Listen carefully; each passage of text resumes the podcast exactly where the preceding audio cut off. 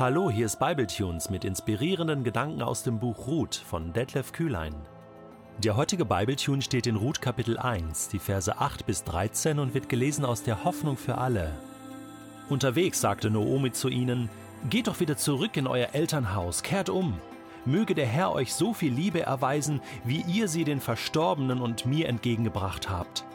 Er gebe euch ein neues Zuhause an der Seite eines zweiten Mannes. Sie küsste ihre Schwiegertöchter. Die beiden fingen an zu weinen und widersprachen ihr Nein, wir wollen mit dir zu deinem Volk gehen. Doch Noomi entgegnete Kehrt doch um, meine Töchter. Warum wollt ihr mich unbedingt begleiten? Ich werde keine Söhne mehr zur Welt bringen, die eure Männer werden könnten. Kehrt um, meine Töchter, geht. Ich bin zu alt, um wieder zu heiraten. Und selbst wenn ich die Hoffnung nicht aufgeben würde, ja wenn ich noch heute Nacht einen Mann bekommen und dann Söhne zur Welt bringen würde, wollt ihr etwa so lange warten, bis sie erwachsen sind? Wollt ihr euch bis dahin von allen Männern fernhalten und jede Gelegenheit ausschlagen, noch einmal zu heiraten? Nein, meine Töchter, der Herr hat sich gegen mich gewandt, euch jedoch möchte ich das harte Schicksal ersparen, das mich getroffen hat. Rein menschlich gesehen ist das absolut logisch und nachvollziehbar, was hier passiert. Noomi ist mit ihren beiden Schwiegertöchtern unterwegs. Und irgendwann merkt sie, nein, das geht nicht. Das geht gar nicht. Ich kann meine beiden Schwiegertöchter, Orpa und Ruth, nicht zwingen, mitzukommen. Sie gehören nach Moab. Es sind Moabiterinnen. Natürlich, wir haben damals Juda und Bethlehem verlassen, wir sind hierher gekommen, meine Söhne haben die beiden geheiratet, es war alles gut und schön, aber jetzt sind meine Söhne tot, mein Mann ist tot, ich habe keine Mittel mehr, meine Schwiegertöchter zu versorgen, ich weiß noch nicht einmal, ob es für mich selbst reichen wird. Also, ich wünsche Ihnen das Beste sollen sie doch in Moab bleiben und als Witwen nochmal ganz neu anfangen, oder? Ich meine, mal abgesehen davon, dass sie sie nicht einfach mit nach Israel nehmen kann, mit der Absicht, dass sie dort einen Mann finden. Unmöglich, es sind ja Ausländerinnen.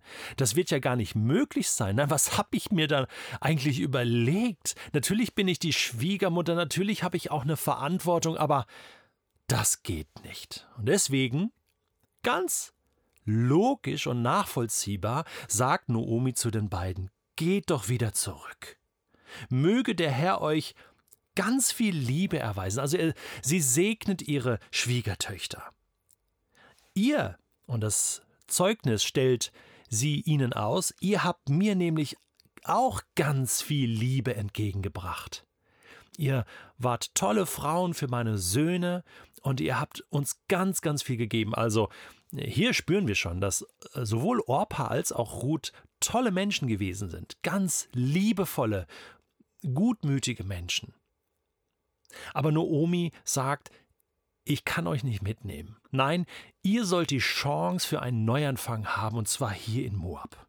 Und jetzt sagen diese beiden Schwiegertöchter Nein. Sie widersprechen ihrer Schwiegermutter. Nein. Wir wollen mit dir gehen. Wir wollen mit dir zu deinem Volk gehen. Uns ist absolut bewusst, dass wir hier nicht in Moab bleiben können, sondern dass wir mit dir verbunden sind. Wir gehören zu deiner Familie jetzt. Und hallo, ich meine, wir können dich nicht alleine gehen lassen. Du hast ja gar nichts mehr. Wir sind das Einzige, was du noch hast. Ja, das schwingt da so mit in diesem einen Satz. Ich meine, sie kommen ja kaum zu Wort, weil Noomi die ganze Zeit redet und auch danach kommt wieder, wieder der, der gleiche Wortschwall. Also Noomi kann das nicht akzeptieren. Sie will das nicht. Und äh, es bricht ganz stark aus ihr heraus. Noch einmal, nein, sie entgegnet, kehrt um, meine Töchter. Warum wollt ihr mich unbedingt begleiten? Ja, und dann malt sie ihnen das ganze Szenario vor Augen. Ich werde keine Söhne mehr zur Welt bringen, die eure Männer werden könnten. Damit deutet sie an, also, dass ihr in Israel überhaupt Männer finden werdet, ist, äh, ist utopisch. Ja, das heißt, ihr müsstet äh, als Witwen alleine leben und das ist vom Sozialstatus her, ähm, da habt ihr keine Altersversorgung, ihr seid schutzlos. Und ich bin ja schon schutzlos. Ich, ich weiß ja noch nicht einmal, ob es für mich selber überhaupt reicht und ob ich irgendwo bei einem Verwandten nochmal unterkommen kann, keine Ahnung, aber für euch kann ich nicht mehr sorgen. Also bitte, bitte, bitte äh, äh bleibt zurück. Und dann wird sie fast sarkastisch, ja, ähm, äh, in dem Moment, wo sie sagt, ja, oder äh, wollt ihr warten, bis meine Söhne, wenn ich dann nochmal geheiratet habe, so groß geworden sind, dass ihr sie zu Männern nehmen könnt. Also sie malte ein Szenario, wo man merkt, also das ist jetzt die reine Ironie. Das kann ja wohl nicht euer Ernst sein, oder? Äh, das wollt ihr doch auch nicht. Und, und damit macht sie deutlich, es ist unmöglich bleibt besser hier in Moab und es scheint so, als äh, wenn Noomi hier jetzt dann auch das letzte Wort hat und dass da äh, kein Widerwort mehr geduldet wird. Klammer auf, da sind wir sehr gespannt, was da jetzt noch kommt, denn das Buch Ruth geht noch lang, oder? Klammer zu. Äh, aber was mir für heute jetzt wichtig ist, ist folgendes: dieser Schlusssatz. Es ist alles so menschlich, logisch, nachvollziehbar, natürlich. Es gibt keinen anderen Weg. Besser die Schwiegertöchter bleiben in Moab, fangen nochmal neu an. Besser Noomi geht zurück in ihr Land und irgendwie wird sie das schon überleben, oder? Das ist doch menschlich gesehen das Beste, oder etwa nicht? In diesem Nachsatz wird ja dann deutlich, hm, was ist jetzt eigentlich äh, der Wille Gottes in dieser ganzen Geschichte? Und Noomi hat für sich schon quasi abgeschlossen und gesagt, nein, meine Töchter, also ich, ich sage euch jetzt mal, warum das alles nicht geht. Der Grund ist nämlich, ähm, äh, es ist eigentlich Gottes Schuld. Der Herr hat sich nämlich gegen mich gewandt. Ja, so sieht das nämlich aus. Ne, erst, mal, erst ist mein Mann gestorben und dann meine beiden Söhne. Äh, menschlich, nachvollziehbar, logisch, völlig klar, Gott ist gegen mich. Und euch jedoch möchte ich das harte Schicksal ersparen, das mich getroffen hat. Beziehungsweise sie sagt hier, dass mich Gott hat treffen lassen.